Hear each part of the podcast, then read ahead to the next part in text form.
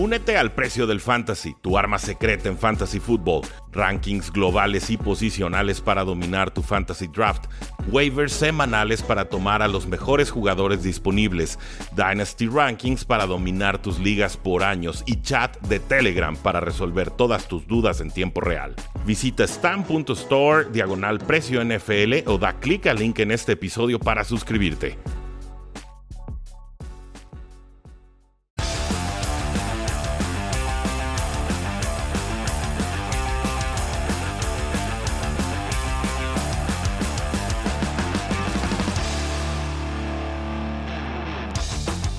Saludos a todos y bienvenidos a un programa más de Cuarto Gol, donde la NFL no termina y nosotros tampoco. Yo soy Rudy Jacinto, me encuentran en Twitter como arroba NFL y tuvimos enormes emociones en la semana 5 de la National Football League. Les comento, este episodio se grabó en vivo y en directo el día de ayer, en domingo, en la pausa tan larga, prolongada que tuvimos a medio tiempo en el juego de Sunday Night Football entre los Bills y los Chiefs a causa de una tormenta eléctrica. Entonces, si escuchan referencias al respecto, es porque literal tenía el partido en tiempo real mientras estaba haciendo todo este análisis. Así que sin mayor preámbulo, damas y caballeros, pasemos a los partidos.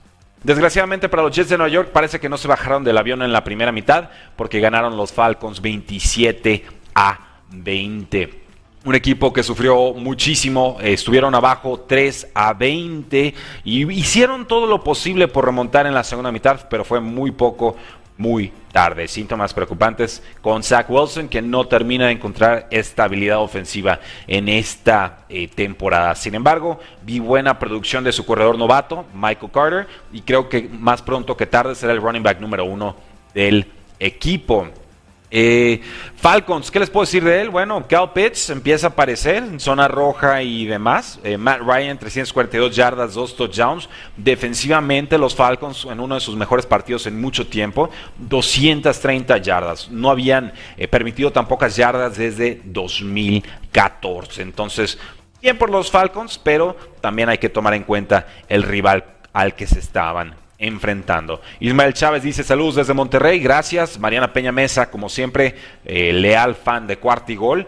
Eh, saludos desde Tizayuca, Go Dallas, nos dice Luigi Anieluz. Gracias a todos. Dice Ismael, ¿qué onda? ¿Sigue el partido no? Sí sigue, pero cuando se calmen los rayos. No podemos jugar si hay, si hay rayos o riesgo de rayos. Le pidieron a los aficionados que están en Arrowhead Stadium que evacuaran toda la zona de las gradas. Entonces está lloviendo fuerte, hay mucho viento y está avanzando esta tormenta. Seguramente habrá que esperar una media hora o posiblemente más, pero los mantengo al tanto.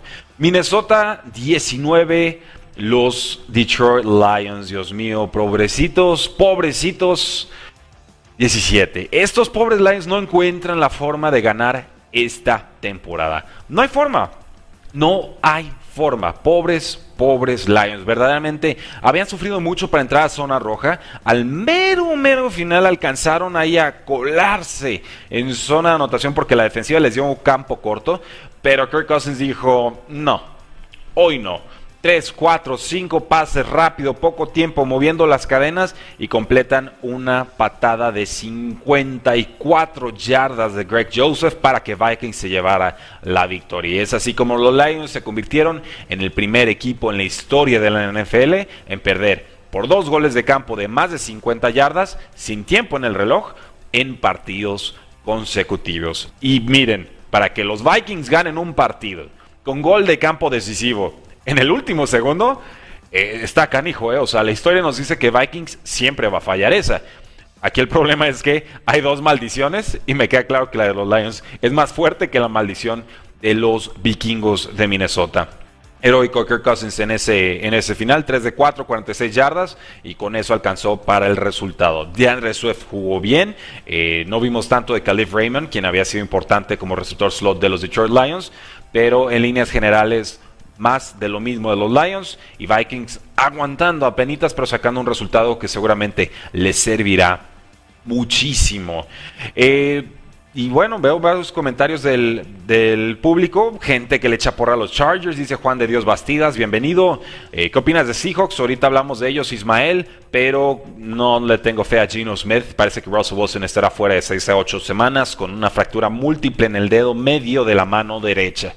Malas noticias y Seahawks lleva muchos años descuidando la posición de quarterback número 2. Entonces, ahora sí les tocó pagar esa factura y veremos qué puede hacer Gino, que, insisto, su intercepción no fue culpa de él, lo dije con Jaime Charrandieta, pero eh, claramente el techo de esta ofensiva baja mucho y todos los jugadores, Tyler Lockett, DK Metcalf, Freddie Swain, eh, pues qué Titan está ahorita, ¿no? Will Disley, Gerald Everett, corredores Chris Carson, Alex Collins, a todos hay que bajarlos uno o dos peldaños de, prioridad de nuestros equipos de fantasy football. Eh, vamos con los Santos de Nueva Orleans. Estos Santos que me sorprendieron para bien y para mal contra el equipo de Washington. Gana Santos 33 a 22 a domicilio. Un partido muy cerrado en la primera mitad sobre todo, pero esto sí fue James Winston en toda su más pura expresión, ¿no? Eh, tuvo un poco de todo, un pase de 72 yardas a Deontay Harris, veloz, 49 eh, yardas, una ave María antes del medio tiempo con Marqués eh, Callaway, pues de repente le van a funcionar esas jugadas a James Winston, pero si, si a eso se va a aferrar la ofensiva de Saints, están en problemas, ¿eh? No están moviendo cómodamente el balón. Es todo o nada en esta ofensiva y ya hemos visto varios resultados en los que les toca nada. James Winston lanzó 279 yardas, 4 touchdowns en solamente 15 pases. Y la defensiva de Saints, sin ser perfecta, funcionó. Varias jugadas grandes, sobre todo una intercepción en el cuarto cuarto por PJ Williams. Produce un touchdown la ofensiva con esa oportunidad y ahí se acabó el partido. Pero ¿qué me dicen de la defensiva de Washington? ¿Dónde está la defensiva de Washington? Cinco semanas, maldita sea, y no aparece la defensiva de Washington que todos los analistas y todos los aficionados estamos cacareando, ¿no? Que la defensiva de Washington, que el pass rush, que los linebackers. No están, no existen y ya no se les espera. No existen. Y es cierto, es más probable que haya regresiones defensivas a ofensivas. Las ofensivas de un año a otro son más estables, son más fáciles de predecir qué nivel tendrán. Las defensivas no. De repente un año están en la cima y en el otro colapsan. Pero el colapso de esta ofensiva en específico, Dios mío, háganselo ver. Me parece que Taylor que aquí peca de confiado, una intercepción en zona roja muy, muy costosa cuando el partido estaba eh, bastante apretado Ron Rivera también con algunas decisiones, eh, me parece controversiales, ¿no? Sobre todo una ahí cuarta y diez en la yarda 35 de los Saints.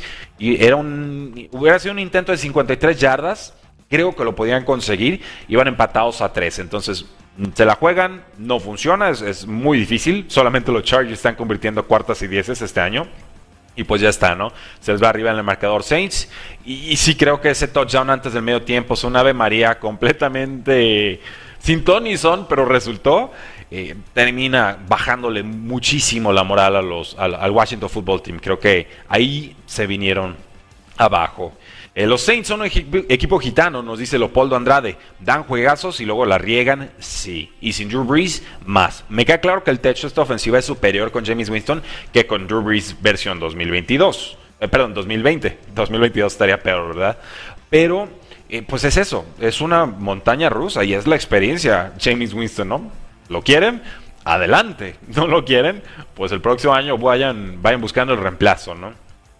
Vamos con los Titanes de Tennessee, unos Titans que ganan y ganan bien, mm, sufriéndole. Me parece que el resultado no termina de justificar cómo le sufrió Titans en este juego, pero ganan 37 a 19. La defensiva de Titans no está, y no existe y no se le espera. Nuevamente los atormentaron. Jaguars consiguió 454 yardas en este encuentro y pues hubo muchos errores de Jaguars, muchísimos es un equipo que no se puede permitir estos errores porque su margen de maniobra simplemente no, no, se lo permite, ¿no? No es como unos Cowboys que cometen uno o dos errores, pero tienen tanta ofensiva y son tan oportunos a la defensiva que lo pueden sortear o resolver, ¿no? Un fumble del tight end Dan Arnold, quien acaba de llegar de las Panteras de Carolina, termina en un touchdown de Tennessee. Los Jaguars fallaron un gol de campo, tuvieron una cuarta oportunidad eh, fallada en la yarda uno de los Titans, a punto de anotar,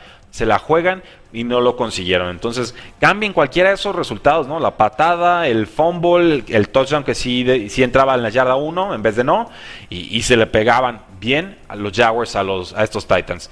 Eh, no termino de ver del todo bien a, a Ryan Tannehill, pero le están pegando muchísimo. Esta línea ofensiva no, no funciona, es de preocuparse, pero tiene a Derrick Henry. Y ya saben, Derrick Henry a rivales divisionales se los come vivo. 130 yardas, 3 touchdowns.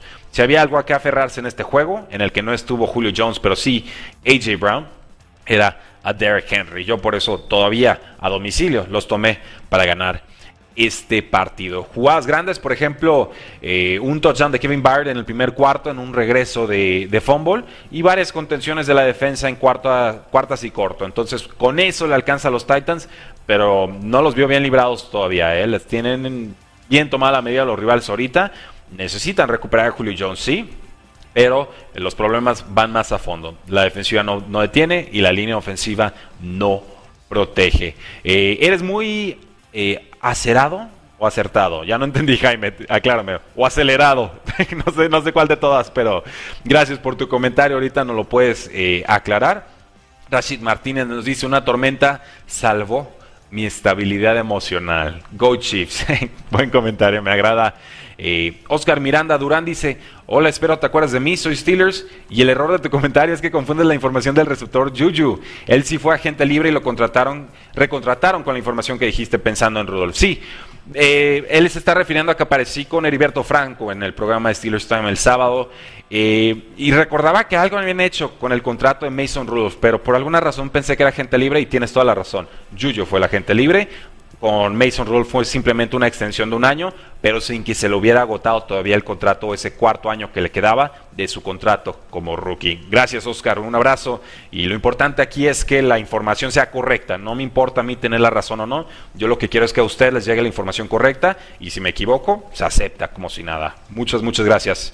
Eh, salud, Rudy, dice Germán Campos. Además, los Jaguars son el único equipo que no tiene un gol de campo en esta temporada 2020. 21. Increíble, cinco semanas y los Jaguars no tienen un gol de campo. Hazte lo ver, Urban como que tu equipo estuvo distraído y quién sabe por qué, ¿verdad? Mm. Quién sabe dónde andaba tu, mano o cómo estuvo de escandalitos tu, vida esta, esta semanita, pero bueno. Eh, Iván Mora, interesante verte en BD Fútbol. Afortunadamente Martos no estaba en plan albur. Wow, bueno, yo, a mí si me alburean yo me defiendo, ¿eh? pero no. Tuvo, tuvo gustísimo, se refiere al programa de Buenos Días Fútbol. Eh, mañana vamos a estar con Buenos Días Fútbol en la mañanita, creo que 10.30 de la mañana, para que se conecten. Eh, seguramente saldrá en Facebook y también en YouTube. Eh, con Carlos Rosado, con, con Marco Martos, con Tyson López, ¿no? Con tanta, tanta gente que vale muchísimo, muchísimo la pena. Eh, ¿Qué pasó entre Cousins y Zimmer al final del encuentro? No, no me fijé bien. La verdad es que trato de ver todos los partidos al mismo tiempo. Eh, pero vi memes, ¿no? Así de, ¿you like that? Como que le está diciendo la famosa frase de cuando ganó en el último segundo con Washington, ¿no? Puede ser eso, pero a falta de, ver la cinta de juego más a fondo, no sabría eh, decirte. Siento que te estás quedando con algo, no lo dices, no sé por qué Jacinto. No, no, nada, vamos avanzando, vamos avanzando. Eh, Víctor Arista, ¿estaría mejor Raiders si tuviese mejor defensa y línea ofensiva? Porque ahora tiene un hospital. Bueno, y vendió a todos sus veteranos. Hablamos de los Raiders un poquito más adelante. Pero pasemos al partido de los Dolphins contra los Bucaneros. Dolphins 17, Bucaneros 45.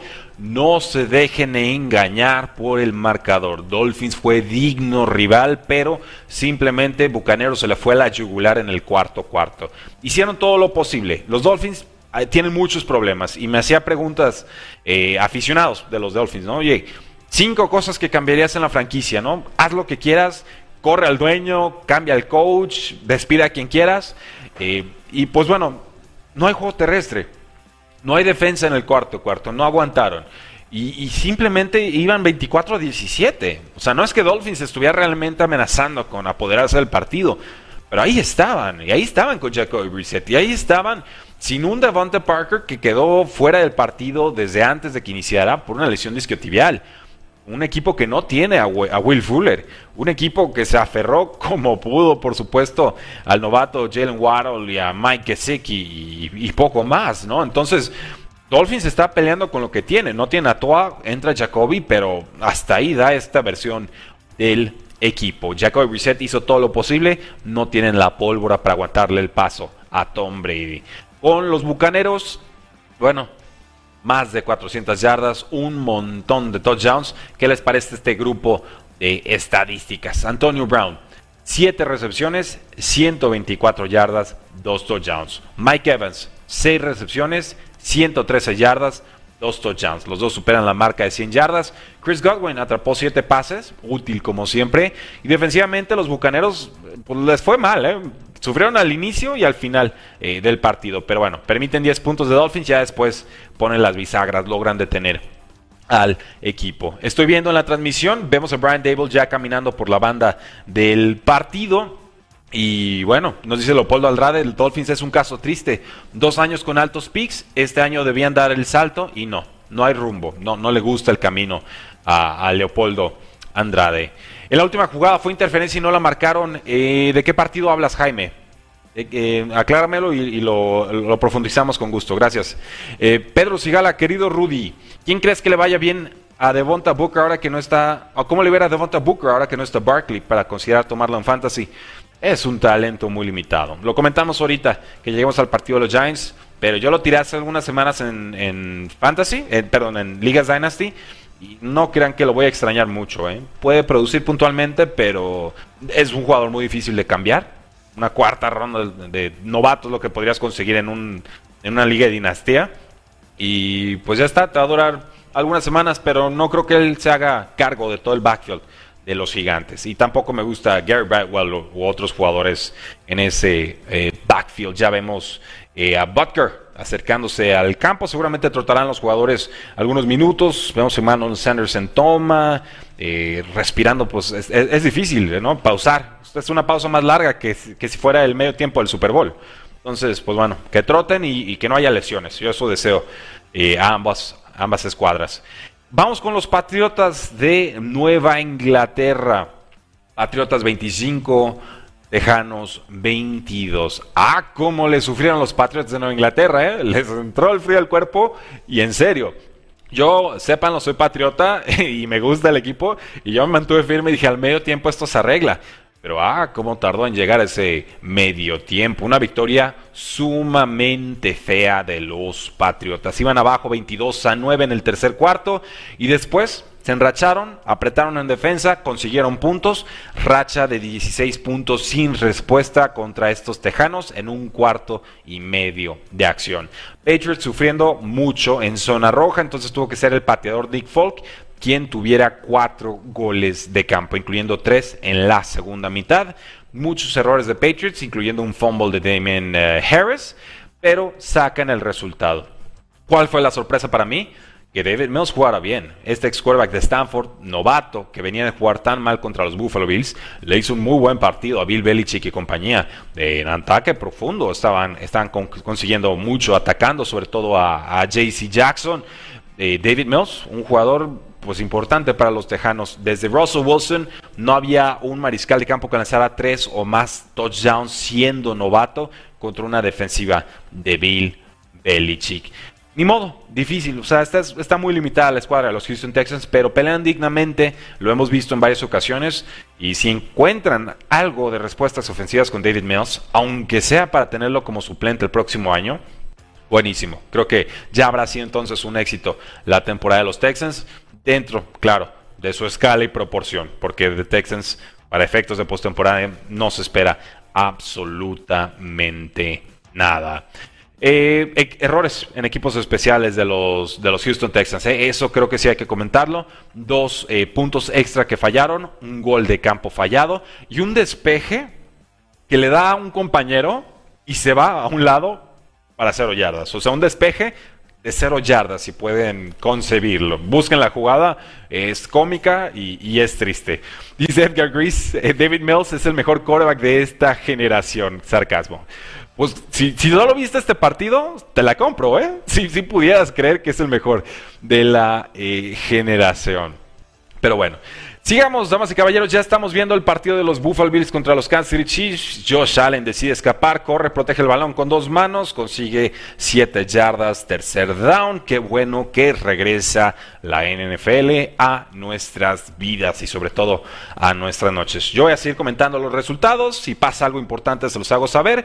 Tienen su tele, tienen su laptop, tienen su celular Ah, vamos disfrutando, vamos terminando el programa del día de hoy. Empacadores 25, Cincinnati 22 en tiempo extra. Ah, cómo le sufrieron también los empacadores para sacar este resultado. Me daba risa porque un compañero que vive en West Virginia, muy amigo mío desde hace varios años de fancy fútbol, fue a este partido y es muy raro que él vaya a ver a sus Packers de toda la vida y, verlo sufrir, imaginármelo sufriendo con tanto gol de campo fallado, ida y vuelta, debió haber sido verdaderamente un agasajo. Me hubiera encantado estar ahí con él y haberlo, eh, pues, bromeado, ¿no? Pegarle el codo a la costilla y decirle, oye, mira, tu equipazo, ¿eh? Aguas con, con los empacadores, pero bueno. No fue una victoria bonita. Mason Crosby falló, tres goles de campo antes de sacar la patada decisiva que fue como de 49 yardas si recuerdo bien. La defensa de Green Bay permitió una serie de 13 jugadas para touchdown y que provocó que Cincinnati empatara 22 a 22 este resultado. Packers iba adelante hasta por 9 puntos, pero pues bueno, Aaron Rodgers tardó un poquito también en entrar en, calor, entrar en, en actividad. La ofensiva consiguió 16 puntos antes del medio tiempo, pero nos fuimos a tiempo extra y las fallas eran verdaderamente tremendas. Era de risa. Era ver quién la fallaba peor. Bueno, confían en Mason, Mason Crosby, les da el resultado a, otra cosa. Victoria importante para los Packers. Cincinnati hizo lo que pudo, ¿no? Pero Evan McPherson también fallas muy, muy importantes. Una patada de 49 yardas que no consigue entrar por muy poquito. Muy, muy poquito, pero sí logra eh, salir o quedar como patada no Joe Burrow lanzó una intercepción en su primer pase en tiempo extra. Ahí se hubiera acabado el partido, de no ser por Mason Crosby. Gracias por fallar. Y bueno, de alguna manera aguantó. Aguantó Cincinnati, encontró en un pase profundo muy bello a Jamar Chase. Eh, pero me preocupa un poco Burrow. Eh. Creo que Jamar Chase hace ver mucho mejor a Burrow en pase profundo de lo que Burrow realmente es en pase profundo. Todo lo que es en zona corta, intermedia, más o menos no lo resuelve bien Joe Burrow. Pero lo que es en profundidad en eso, Jamar Chase, no, no, hay con quién, ¿eh? Creo que hay, hay, un tema, un foco ahí que deberíamos estar colocando y que he visto muy poco mencionado en esta eh, temporada. Vemos a los Kansas City Chiefs, un pase corto con Travis Kelsey, mueve las cadenas, primero y 10, tercer cuarto, 12.50 por jugar. Eh, y ni modo, tampoco Cincinnati pudo detener a Devonte Adams, ¿no? Se apoderó por completo este partido, 206 yardas y un touchdown. Entonces, Bien por Cincinnati, pelea más que digna, qué bueno que le puedan pelear al tú por tú a un equipo como Packers, pero les falta. Eso lo tenemos muy muy claro. Águilas de Filadelfia 21, Panthers 18. Me sorprendió mucho que Panteras no sacara este resultado. ¿eh? Tres intercepciones de Sam Darnold que no se vio absolutamente nada bien. Pareció ese Sam Darnold de, de Adam Gase, ese hace Sam Darnold de los Jets de Nueva York. Y las Águilas de Filadelfia tuvieron 177 yardas en sus últimas cuatro posesiones, en las cuales consiguieron 15 puntos. Entonces la defensiva de Eagles vino a jugar, los equipos especiales de Eagles vinieron a jugar. Las Panteras solo convirtieron 5 de 3 oportunidades en tercer down y provocaron esas tres entregas que habíamos comentado. Equipos especiales bloquea un despeje, Eagles consigue un touchdown para adelantarse en el marcador y con eso consiguen la victoria. Entonces, no es que Filadelfia ya haya resuelto todos sus problemas del mundo, no es que Jalen Hurts se haya visto bien como pasador, pero cuando empezó a correr empezó a encontrar más oportunidades también por aire. Entonces, por lo menos las Águilas de Filadelfia parece encontrar un plan B. En cuanto a las Panteras, eh, preocupante. Se va Christian McCaffrey, dos semanas fuera, dos derrotas para los Panthers. Entonces empiezan 3-0, ahorita están 3-2, con más dudas que respuestas. Pittsburgh 27, Broncos de Denver 19. Estoy contento con este resultado porque me costó, pero tomé a los Steelers para ganar este partido. Porque eran locales, porque creía que TJ Watt iba a causar muchos problemas, porque no dejan de ser buenos los receptores de los Steelers y porque creo que llegaban un poco más sanos también en ese elenco de receptores. La noticia para mí en este partido, dos visitas de zona roja para Steelers, dos touchdowns y además el mejor partido de la línea ofensiva en toda la temporada. Con tantos cambios que ha tenido Steelers, no esperaba que borraran a Von Miller de este partido. Y así fue. Von Miller llevaba 4.5 capturas este año contra Big Ben, el, el, inmóvil Big Ben, ¿no? el estático Big Ben. Se mueve más el Big Ben de Londres que el Big Ben de Steelers. Bueno, ese Big Ben no fue capturado por Von Miller. Me cuesta creerlo, pero así sucedió. Hablemos primero de los ganadores. Me parece que Steelers juega mucho mejor que Broncos en los primeros tres cuartos y en el cuarto cuarto alcanza a aguantar. Cuando Broncos se empieza a sentir muy abajo en el marcador, empiezan a pasar y entonces empiezan a tener también más efectividad. Me parece que Broncos empecinó mucho con el juego terrestre y tardó en encontrar su plan B. Cortland Sutton, Tim Patrick. Sutton tuvo 7 recepciones, 120 yardas, un touchdown de 39 y puso a 5 puntos a los Broncos de los Steelers al final. Tim Patrick, 7 recepciones, 89 yardas y pues no. No hubo suficiente ahí, solo una de tres oportunidades en zona roja o series ofensivas en zona roja terminan como anotación. En cuanto a los Steelers, muy, muy buen partido, hay que decirlo, de Chase Claypool. Encontró balones cortos que llevó a, largas, largas distancias. Juju sale lastimado en este partido y Dionte Johnson, ya lo saben, es un jugador garantía. Malik Reed consigue un fumble. Eh, y bueno, afortunadamente TJ Watt captura a, Teddy Bridgewater, quien sí pudo jugar en este partido y provoca un gol de campo.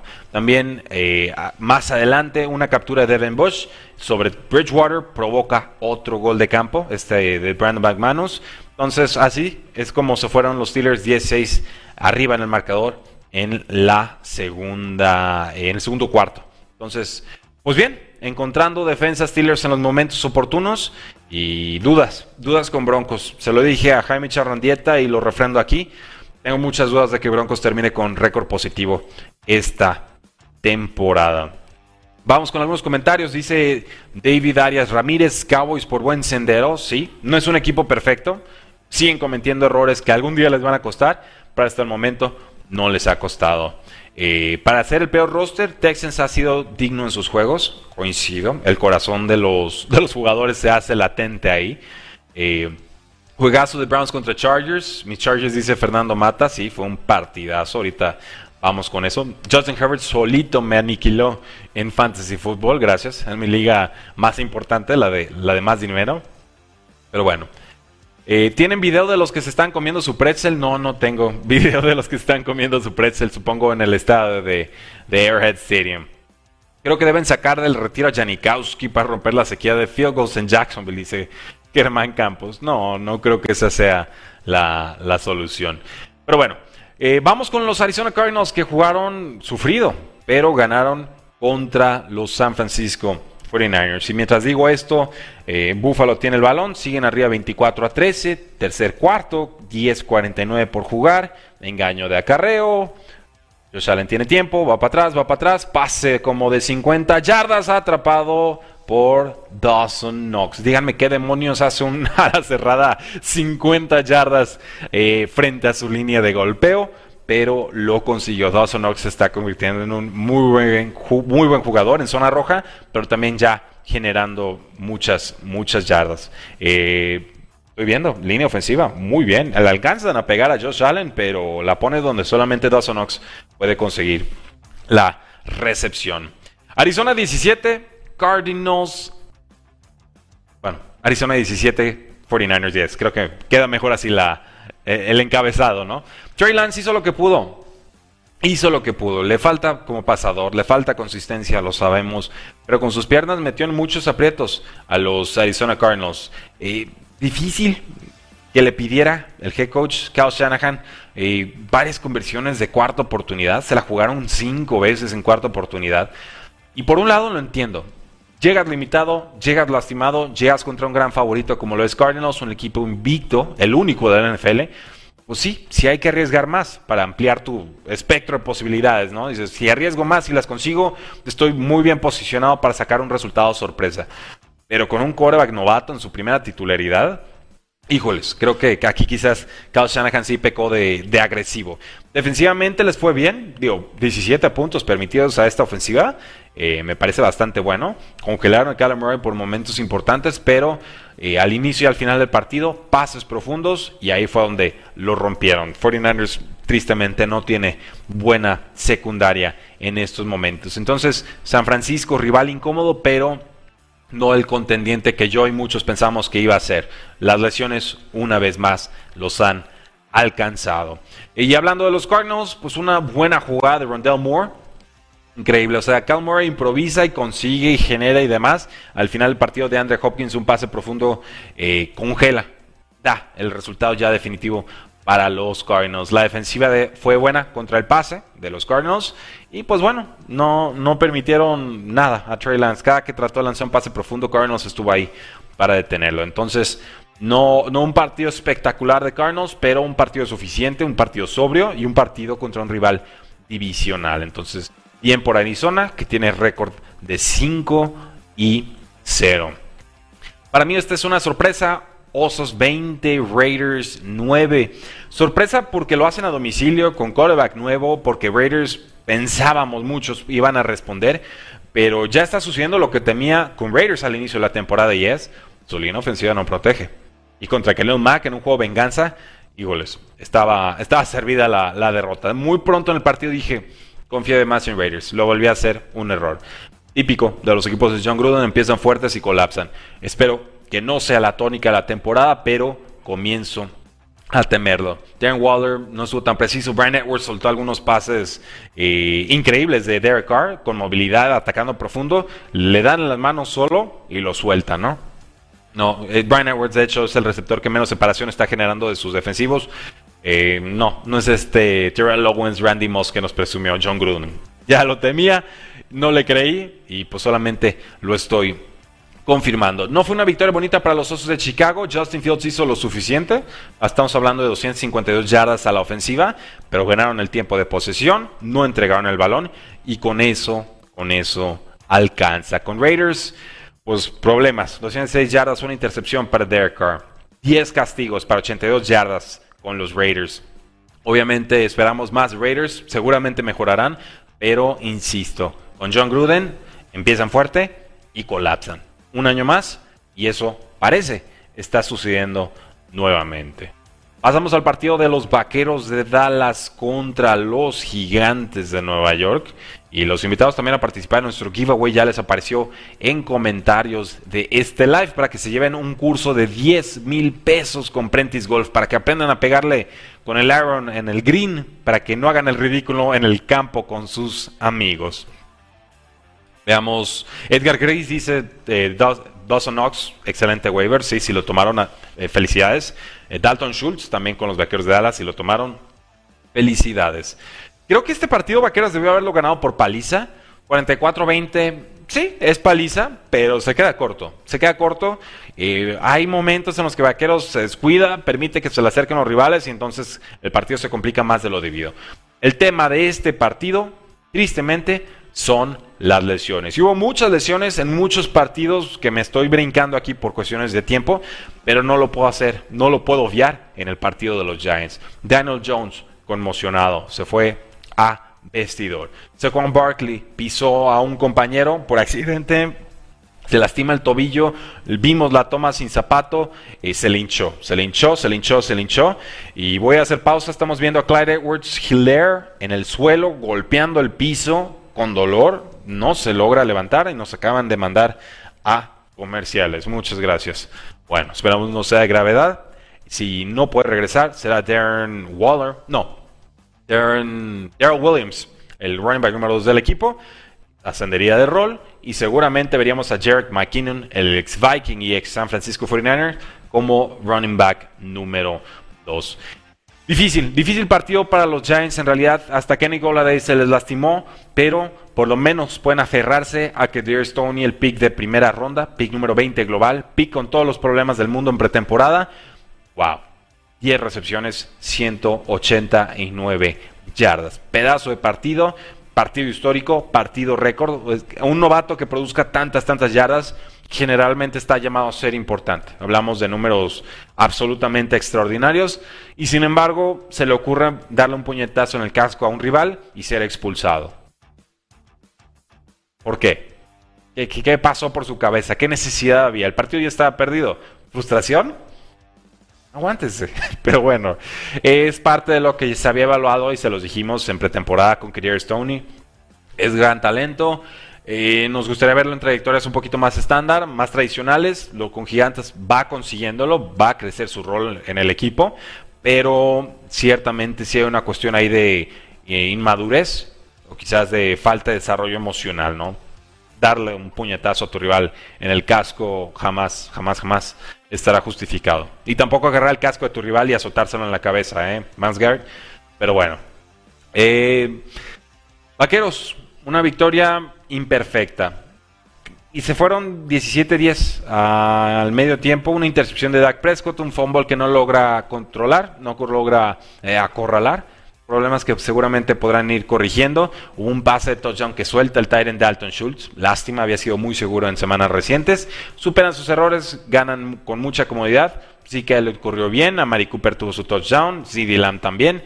Eh, pasamos a otra cosa. Y esa otra cosa se llama Chargers contra Browns. Felicidades si se quedaron hasta el final de este live, porque damas y caballeros, este, este eh, fue el partido de la semana y puede bien ser el partido de la temporada. Corregimos marcador, así es como quedó el resultado. Browns 42, Chargers 47, ida y vuelta tiroteo. Browns ganando por momentos importantes del partido. Muchos compases del encuentro eran para los Cleveland Browns, pero en profundidad, con las lesiones que tuvieron Cleveland, no pudieron detener eh, jugadas de touchdown muy largas con Justin Herbert. Normal, falta de comunicación y pues bueno, ahí es donde aprovechan Chargers de forma correcta. Entonces Chargers ya le ganó a Chiefs, Chargers ya le ganó a los Browns cuidado, este equipo de Chargers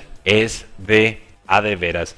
Justin Herbert, un partido magistral, espectacular, superlativo, absoluto, total. O sea, este, este muchacho está a punto de ascender al nivel de los Patrick Mahomes, ¿no? O sea, Mahomes y Herbert al mismo nivel y párenle de contar. No me importa Dak Prescott en ese nivel, aunque me gusta mucho, ni Josh Allen, ni Lamar Jackson, ni Kyler Murray. Eh, Justin Herbert en realidad está amenazando con ser el mejor o el segundo mejor quarterback de la NFL, apenas en su segunda temporada.